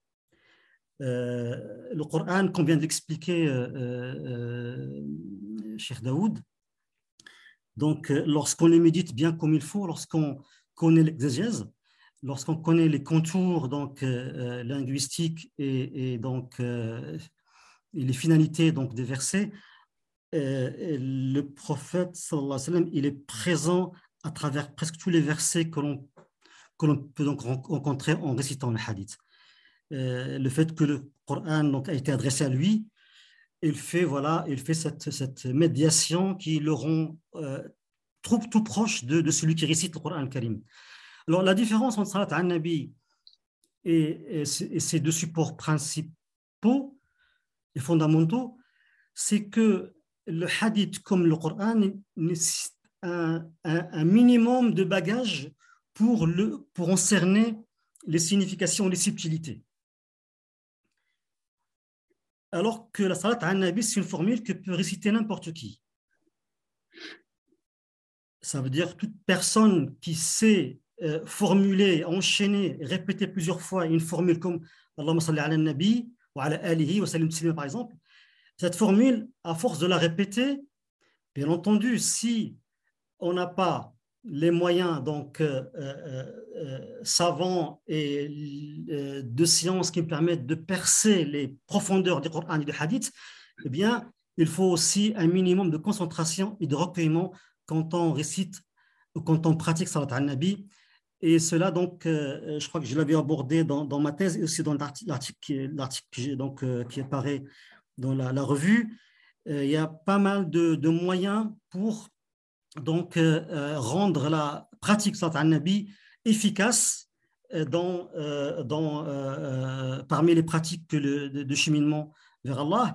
Je cite ici par exemple vite fait que je, cite par exemple ce qui montre en fait le rôle de salat al-nabi est, attesté par Sanoussi dans un, dans un, dans un qui, donc, euh, qui, qui, nous rappelle ici en fait les principes de la voix de son, de son cher Ahmed Medris, qui dit cette voix, ça veut dire euh, sa voix, la voix de son cher, et la société spécifique qu'il réclame du prophète, il se réclame du prophète. Elle consiste en ce que celui qui la suit s'applique assidûment à la récitation de la jusqu'à qu'elle domine son cœur et que la vénération qu'il ressent à son égard envahit sa conscience au point que lorsqu'il entend prononcer son nom, il se met à trembler et que son cœur soit dominé par sa contemplation, etc.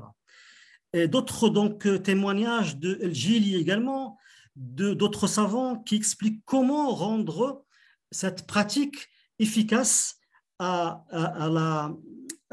rattachement et à se mettre en présence du prophète Gili il dit qu'il faut avoir en permanence à l'esprit sa forme apparente.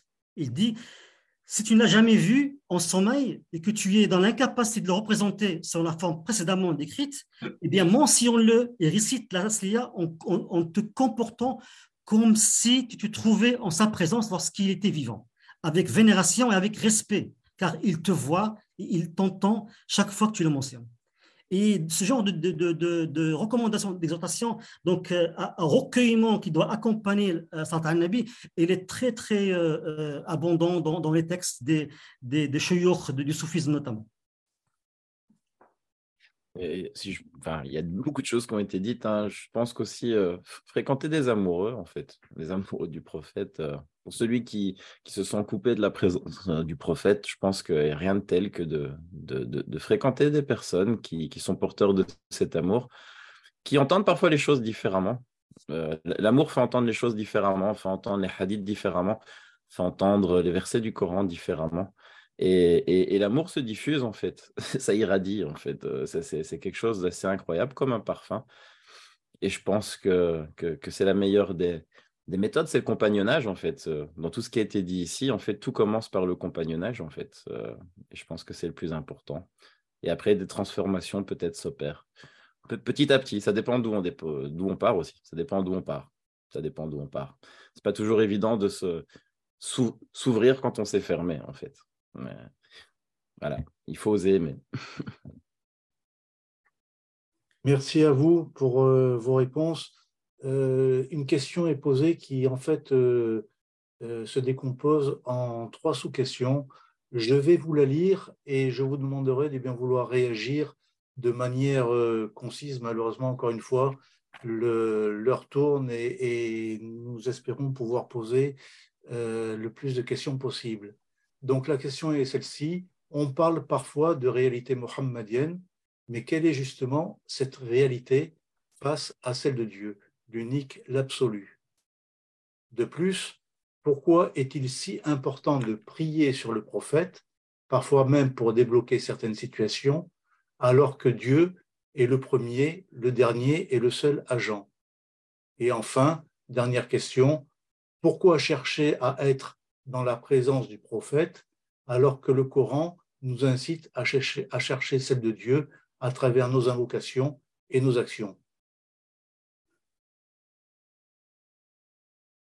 Professeur euh, Denis Griff, vous voulez commencer?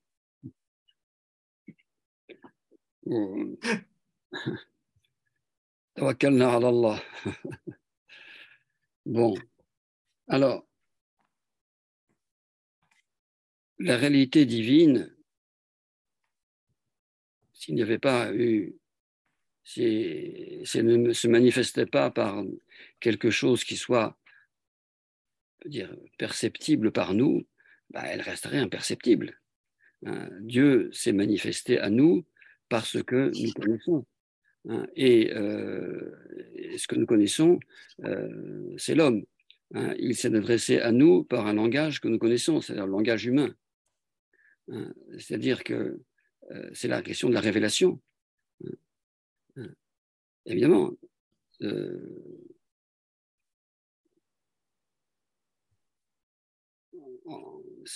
c'est la question de la fois de la création et de la révélation. La création est une révélation, et la révélation et nous, renvoie le sens de la création. Et donc, euh, comment pourrait-on avoir accès à Dieu euh, si nous ne passions pas par ce quoi lui-même euh, a accompli pour se faire connaître à nous hein? Et c'est tout le sens de la doctrine de la Haqiqa Muhammadiyya. Hein? c'est la première lumière. Euh, le monde a été créé par une manifestation de la lumière divine. Hein, et dans cette lumière divine, peut dire le premier être à être illuminé, hein, euh, c'est le prophète, dans sa réalité bien sûr, euh, supra-individuelle, hein, et, et, donc, et par là même pouvoir réfracter cette lumière sur les autres êtres. Donc, il est là. Alors, il est sûr que c'est quelque chose qui n'a pas forcément été mis en avant, même dans le, dans le soufisme, euh, quand on demande à un, maître du début du soufisme comment il a connu Dieu, il dit j'ai connu Dieu par Dieu. Il ne dit pas par le prophète. Ce que diraient peut-être d'autres maîtres plus tardifs. Et, et là, effectivement, c'est ce que euh, c'est la question qu'a qu posée Amin Hamidoun, c'est effectivement, il y a une, et, on voit bien dans cette question de, développement exponentiel, peut dire des manifestations de dévotion au prophète et de, euh, le maolid, l'institution du maolid, le, développement considérable des prières sur le prophète, à partir du, du 12e, 13e siècle, même s'il y en a dès le début de l'islam, bien sûr, hein, tout cela montre bien qu'il y a un certain moment une, il y a eu nécessité, peut dire, d'expliciter cette réalité-là, qui n'était pas forcément le cas au début de l'islam, hein, et où, euh, effectivement, dans le soufisme, en tout cas des, origines, du début, euh, le prophète est relativement, relativement peu présent. Il est présent, on doit suivre la sunna, bien sûr, hein, la sunna sur le plan intérieur et extérieur, extérieur et intérieur, mais c'est vrai qu'il c'est toute la question, effectivement, du développement de la tradition musulmane que vous posez, en fait, à travers cette question. Pourquoi cette, euh, cette, peut dire, cette explicitation relativement tardive par rapport à la formation même de la fondation de l'islam Alors qu'on voit bien, quand on quand on lit les textes sous le, à travers cette, cette question de la présence du prophète, on, la trouve. Hein. On la trouve évidemment dans le Coran, on la trouve dans la Sunna, on la trouve dans les paroles du prophète lui-même, hein. et au fond, on, la trouve à travers l'enseignement des maîtres. Hein. Donc, et, euh, c'est une question qui s'est posée très tôt, enfin qui s'est posée. Euh, l'imam Shahrani raconte lui-même qu'à un moment, il se dit, mais est-ce que je dois faire plus le zikr ou plus la prière sur le prophète? les, maîtres eux-mêmes ont, été un peu dans ce balancement. Hein. vers quoi dois-je m'orienter plus? Hein? Et à ce moment-là, il voit, le, il voit bien sûr le, le prophète en rêve, hein, ou en rêve, ou qui lui apparaît, je ne sais plus très bien euh, comment exactement, euh, et Geoffroy pourra le dire peut-être mieux que moi, qui lui dit, mais voilà, si tu, si tu fais la prière sur le prophète, tu fais le zikr. et si tu fais le zikr, tu, tu, es avec moi. Hein, euh, et donc, euh, c'est une, euh, c'est une sorte de perplexité enfin, qui, veut, qui a touché les maîtres eux-mêmes, hein, mais qu'une, comme toute perplexité, est une perplexité qui doit conduire à, être dépassée. Hein, à être dépassée pour justement percevoir que, de même que le monde est venu à l'existence par les réalités du prophète, nous-mêmes, nous parvenons à la connaissance, Inch'Allah, par euh, cette réalité même. on, pourrait parler longtemps, hein, mais soyons brefs. Je me permets de. Voudrais peut-être. Ben, je vois que mon image. pardon. Oui.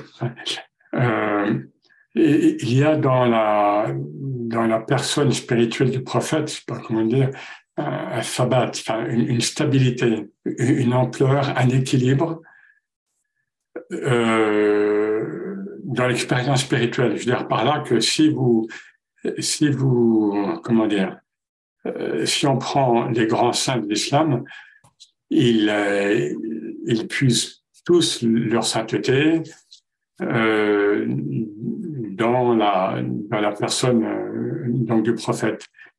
Mais il, euh, il représente tel ou tel aspect le plus souvent, même si les grands maîtres ont, ont cette faculté d'être à leur niveau quand même humain dans le kamal, c'est-à-dire sont tantôt dans le jamal, beauté, euh, miséricorde, et jalal, euh, rigueur et, majesté. Mais je pense qu'on peut goûter qu'il n'y a que chez le prophète, justement, que l'expérience spirituelle ne représente pas de danger. Et plusieurs maîtres, dont le, le, maître marocain Abdelaziz Dabbar, il, il met en garde, il dit attention, dans la voie spirituelle, surtout lorsqu'on chemine vers le tawhid ou dans le tawhid, dans l'unicité, c'est-à-dire qu'on quitte notre dualité pour se résorber dans l'unicité.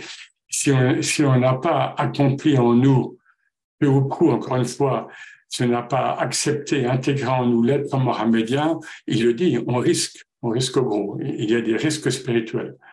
Parce que le prophète à cet équilibre qui vient de sa rahma, donc de cette, cette miséricorde, qui engendre la hikmah, la sagesse, c'est-à-dire cet être qui, dans sa vie, hein, a supposé pour chaque niveau d'aide, chaque chose, son haq, le droit, le droit à l'existence pour euh, un caillou, un animal, etc., etc.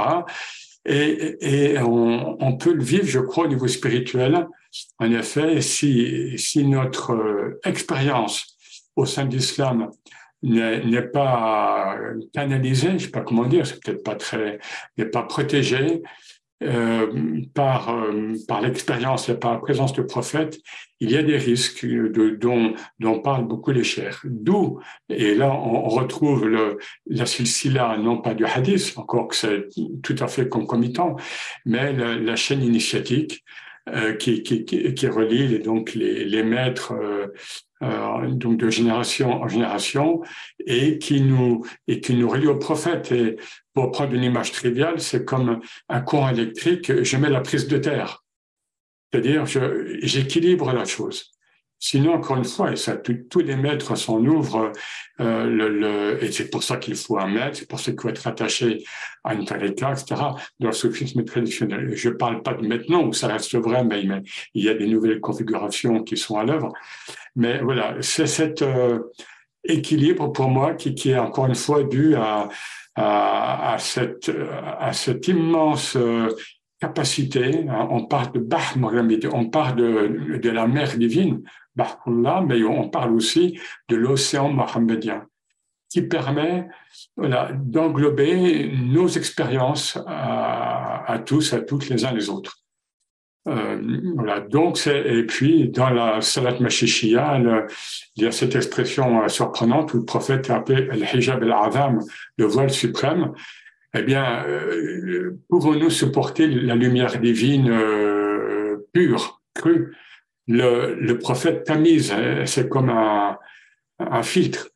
Il, il, filtre ce que nous pouvons supporter euh, comme beauté, parce que même la beauté, il faut euh, à l'état pur, pouvons-nous la supporter? L'amour à l'état pur, pouvons-nous le supporter? Merci. Je vois que mon image s'est arrêtée, donc je m'arrête. Merci beaucoup, euh, Eric, pour les trois aussi pour votre intervention. J'ai encore une question à vous transmettre et je vais la transmettre particulièrement à, Sébastien, si tu le permets. Alors, c'est une personne qui demandait si euh, qu'est-ce qu'il était possible de faire pour qu'un croyant puisse euh, rêver du prophète ou, sentir sa proximité. Et est-ce que cette présence ou cette proximité se manifeste dans les rêves de la même manière chez tout le monde? Est-ce que euh, tu as une, idée? Si d'autres personnes après veulent prendre la relève, si jamais il y a voilà, pas d'obligation, évidemment. Ah oui, oui, c'est très compliqué de répondre. c'est même d'ailleurs de, de, l'ordre de l'intime hein, ici. Euh. donc, euh, je, je, suis dans l'incapacité de répondre tel quel à la question. Euh, mais peut-être, j'en profite, hein, peut-être s'il y aura peut-être un lien faisable. par rapport à ce qui a été dit juste précédemment, à la question précédente, il y avait un verset quand même qui me venait en tête hein, que, dans la sourate Ali Imran. Donc, si, si vous aimez Dieu, suivez-moi et Dieu vous aimera. Et c'est fort parce qu'en fait, c'est aimer Dieu, c'est une chose, mais être aimé de Dieu, c'est autre chose.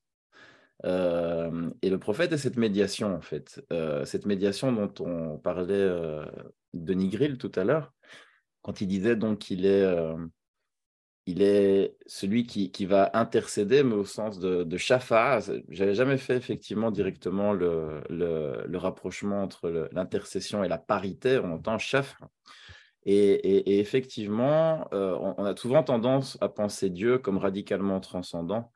Et on aime quelque chose dont on est séparé euh, d'un gouffre, en fait. C'est le tout autre. Et, et c'est pas comme ça, en fait, que les choses fonctionnent. Ça, c'est comme ça que les théologiens ont souvent présenté les choses, euh, qu'ils soient d'ailleurs juifs, chrétiens, musulmans, particulièrement dans les voies abrahamiques. Je ne suis pas sûr qu'ailleurs on présente les choses comme ça d'ailleurs.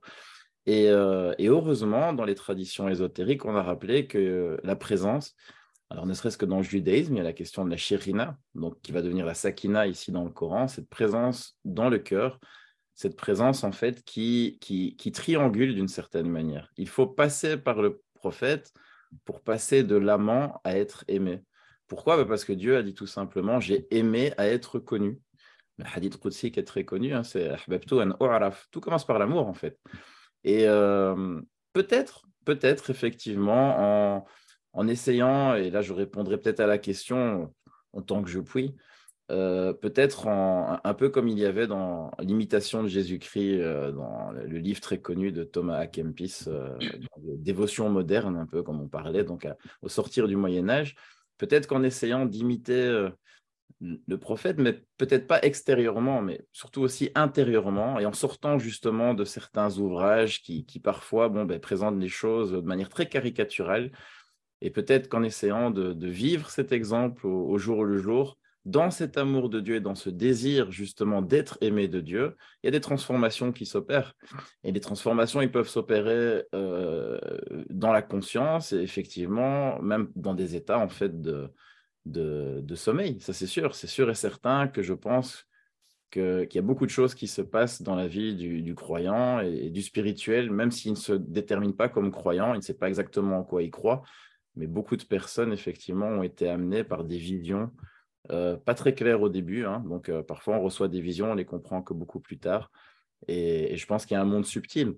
Maintenant, je ne suis pas qualifié pour parler en détail du monde subtil et il y a encore beaucoup, de choses qui peut-être demeurent mystérieuses à moi-même, euh, voilà, dans ce cheminement. Mais il y a une transformation qui s'opère, ça c'est une certitude. Et, c'est intéressant, je terminerai juste là-dessus, ça me faisait penser aussi à un verset qui dit, oui, si tu dépensais tout ce qu'il y a sur, tout, ce que, tout ce qu'il y a sur la terre, tu n'arriveras pas à unifier leur cœur. Euh, c'est Allafa ben et, et, on dit, mais Dieu, il a unifié leur cœur. Et, justement, il y a un auteur très connu, euh, enfin, peu connu, mais qui est très connu pour ceux qui s'intéressent un peu à, ces questions-là, parce que c'est un des rares qui a été traduit euh, sur la question de l'amour. Daylami, Mohamed Daylami, je pense c'est au Xe siècle, un halagien, qui, qui, a écrit un livre comme ça, Kitab al-Alif al-Ma'louf, où il explique que le Alif, c'est la première lettre oui, c'est celle qui représente ici ben, principalement toutes les lettres. Mais pour la tracer, ben, il, faut au minimum faire un point, faire un trait et lever. C'est-à-dire il faut au moins trois gestes. Et il disait d'ailleurs, Alif s'écrit avec trois lettres aussi. Et donc finalement, pour faire un, il faut trois. Donc euh, peut-être qu'entre le croyant et Dieu, ben, il faut une médiation en fait. Euh. et, et, les pythagoriciens avaient déjà compris ça aussi. Ils disaient le Père, c'est la médiation entre la chaîne infinie des impairs, en fait, indéfinie. C'est-à-dire, c'est vrai, si on regarde 5, c'est quoi? C'est 2 d'un côté deux et 1 au milieu. Et chaque nombre impair, mais c'est un 1 qui empêche qu'on soit noyé comme ça dans, dans, dans, la parité. Il y a toujours un gouffre entre des, des, des choses qui finalement n'arrivent pas à se relier l'une à l'autre. Voilà, tout ce que je peux dire. Merci beaucoup, Sébastien. Une question euh, concernant la relation entre les noms des vins et les nobles caractères, Makarim el-Akhlaq, du prophète. Euh, quelqu'un pour euh, répondre à cette question? Eric, peut-être? Oh Non, pas particulièrement. Euh, enfin, comment dire? Il y a des noms divins, bon, déjà de premier abord, hein, donc d'évidence, il y a des noms divins ils sont partagés euh, par le prophète, tel que Rahim, Raouf Rahim. Euh, et puis alors, euh, certains auteurs, euh, tels que Abdelkarim el-Jili du XIVe siècle, lui notamment a écrit un livre qui, où il montre finalement que le prophète comment dire, participe de, tous les noms divins. Alors, c'est osé, ça ne circule pas, comment dire, ça ne peut pas circuler partout en milieu musulman. Euh, et si on prend l'imam del Kader, il va aussi très loin. Hein, précisément dans, cette, ces approches de la, de, la réalité mohammedienne. Euh, voilà, je ne sais pas si Daoud vous avez peut-être plus de... Ah bon, c'est ce qui vient en premier. Mais bon, juste pour dire que dans, le Tasawwuf, euh, de manière, euh, euh, comment dire, c'est plus connu, hein, donc il y a cette, ces, deux, ces deux polarités complémentaires du Jamal et du Jadal, hein, beauté et rigueur, beauté, majesté, et que que les saints, que les chers, euh, et que nous tous, finalement, nous, nous, euh, en fait, ils peuvent nous échoir, même si nous, nous, nous les refusons le plus, le plus souvent, mais le prophète lui-même, il peut nous les faire partager. C'est-à-dire qu'on peut, en fait, avoir, si l'on médite ou si, si tel nom divin euh, nous parvient ou nous traverse, et il se peut que, hein, il se peut que, là, on pense au prophète dans telle situation précise de sa vie, où on pense au prophète en tant que mm, personne spirituelle. Donc, il y a des, il y a des liens évidents. Mais sur un plan plus théologique, peut-être si Daoud voulait je, crois qu'il faut simplement rappeler le, verset euh, révélé au tout début de la, révélation du Coran Tu es selon un alors, caractère, une vertu, euh, caractère, disons, magnifique. Euh. alors, Ravim, hein, c'est un nom divin. Hein. de toute façon, le, caractère ici est qualifié par un nom divin, celui d'immensité, de, de magnificence, etc. Et, euh, et le prophète, en fond, réalise toutes ces, qualités divines à travers le Coran. Hein. C'est pour ça que quand on interroge Aïcha sur le caractère du prophète, hein, elle répond. Son caractère était le Coran. Hein. et, effectivement, la réalisation, on peut dire, des, des noms divins ou des sens dont sont porteurs les noms divins par le prophète passe par la révélation. Euh, voilà, donc en recevant la révélation et tous les noms divins euh, euh, qu'elle contient, qu'elle transmet, le prophète, même par la même, hein, les réalise. Hein, et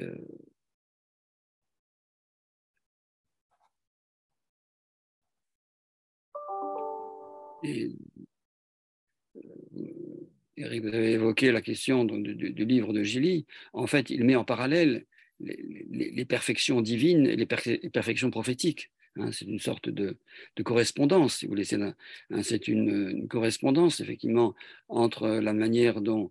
Euh, et, c'est précisément ce qui, fait, effectivement, euh, c'est le fondement même de la, de la doctrine de l'homme universel ou de l'homme parfait. Hein. Euh, c'est justement le fait qu'ils réunissent les perfections à la fois divines et créaturelles. Hein, donc, euh, et cela passe effectivement par les noms divins euh, qui sont enseignés à, Adam euh, et qui fait sa supériorité de sous ce rapport-là hein, par rapport aux anges.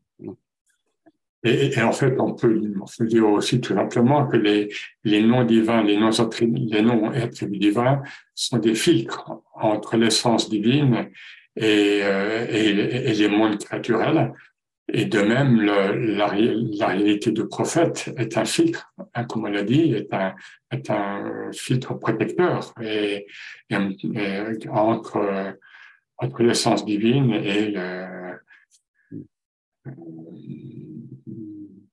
tout ce que l'on peut vivre au niveau spirituel. Et oui, je crois que c'est il y a cette, fonction de sas hein, qui de, de monter et de de, pardon, de descente et de remontée.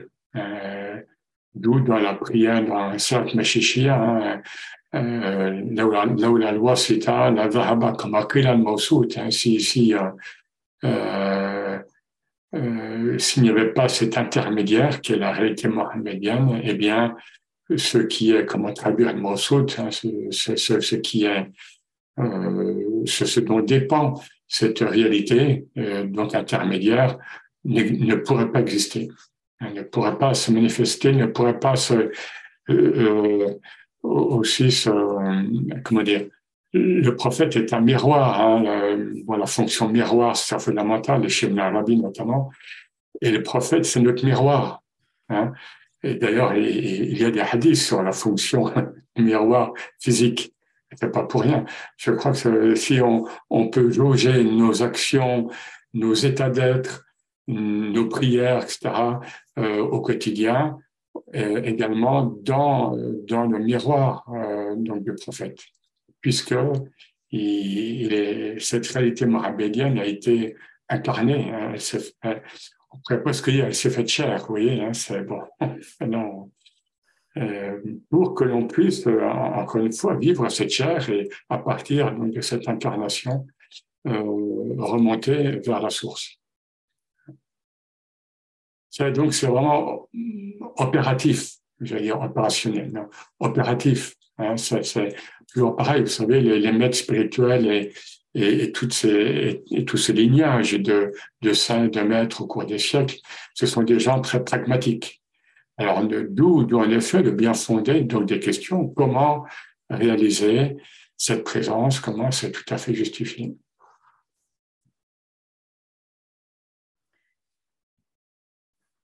Merci beaucoup pour vos interventions. Nous avons euh, encore une euh, dernière question que je poserai euh, pour tout le monde. Vous êtes libre de la, de la prendre si elle vous parle.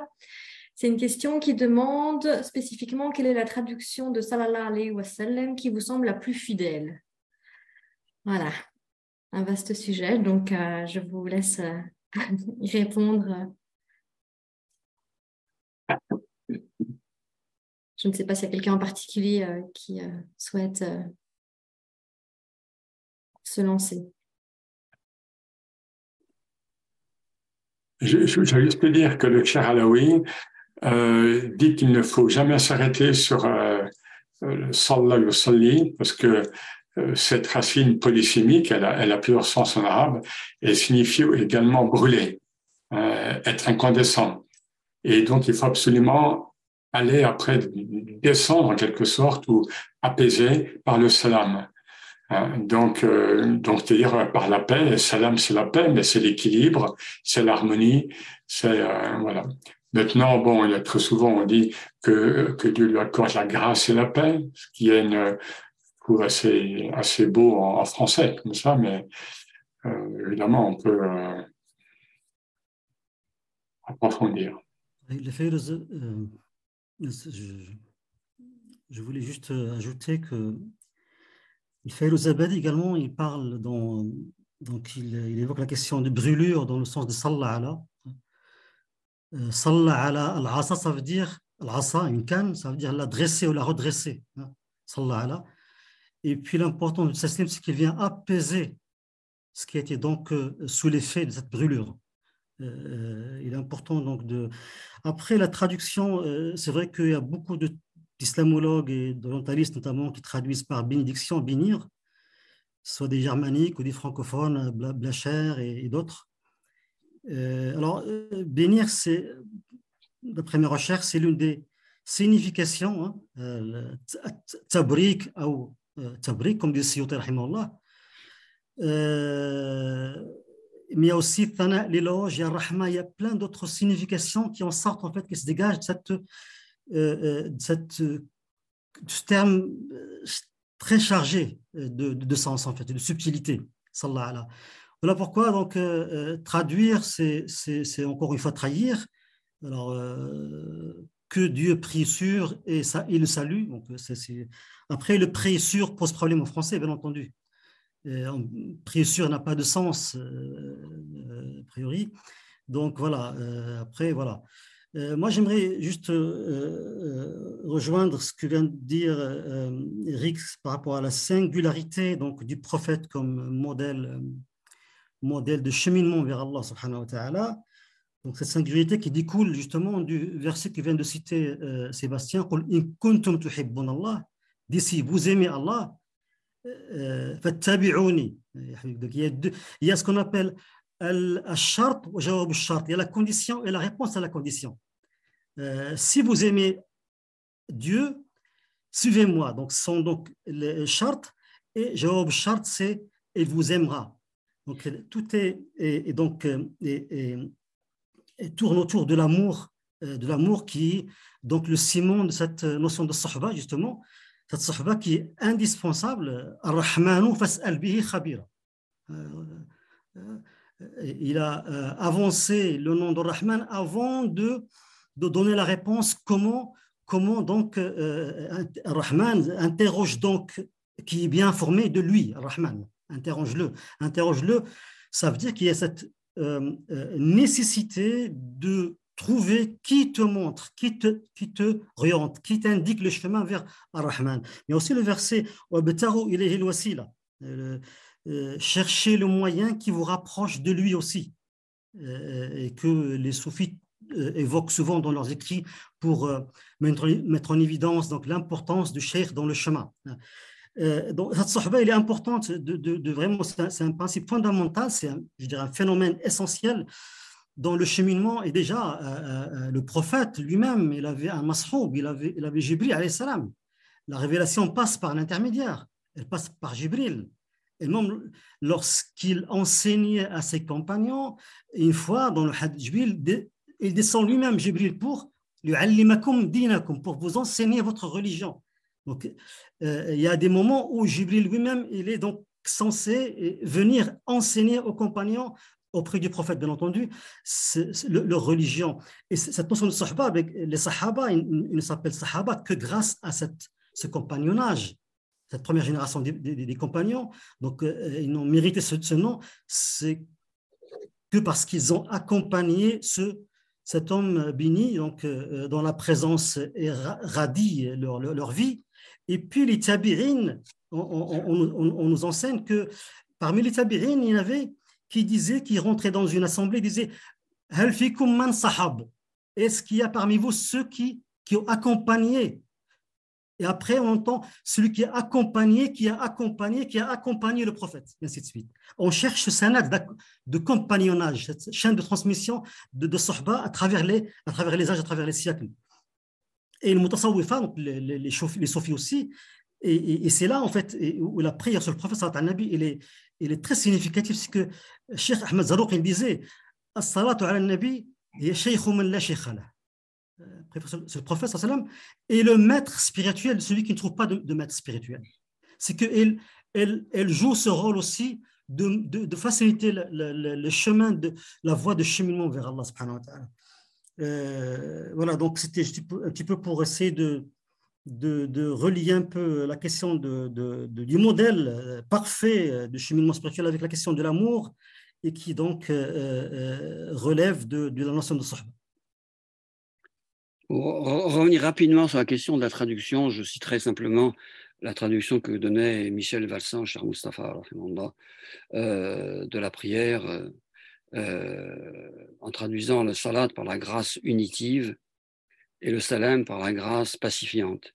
En, se référant d'ailleurs à l'enseignement d'Ibn Arabi sur la question de la prière sur le prophète, auquel d'ailleurs euh, qu'on retrouve chez le cher Larlaoui, où cet aspect à la fois de fusion, et c'est important, je pense, d'avoir ça à l'esprit quand on pratique la prière sur le prophète, et du commencer par cette dimension-là, hein, chercher l'union, la fusion, hein, et en même temps se protéger à la fin, hein, être dans cette paix et cette protection, parce que dans salam, il y a aussi l'idée de salam.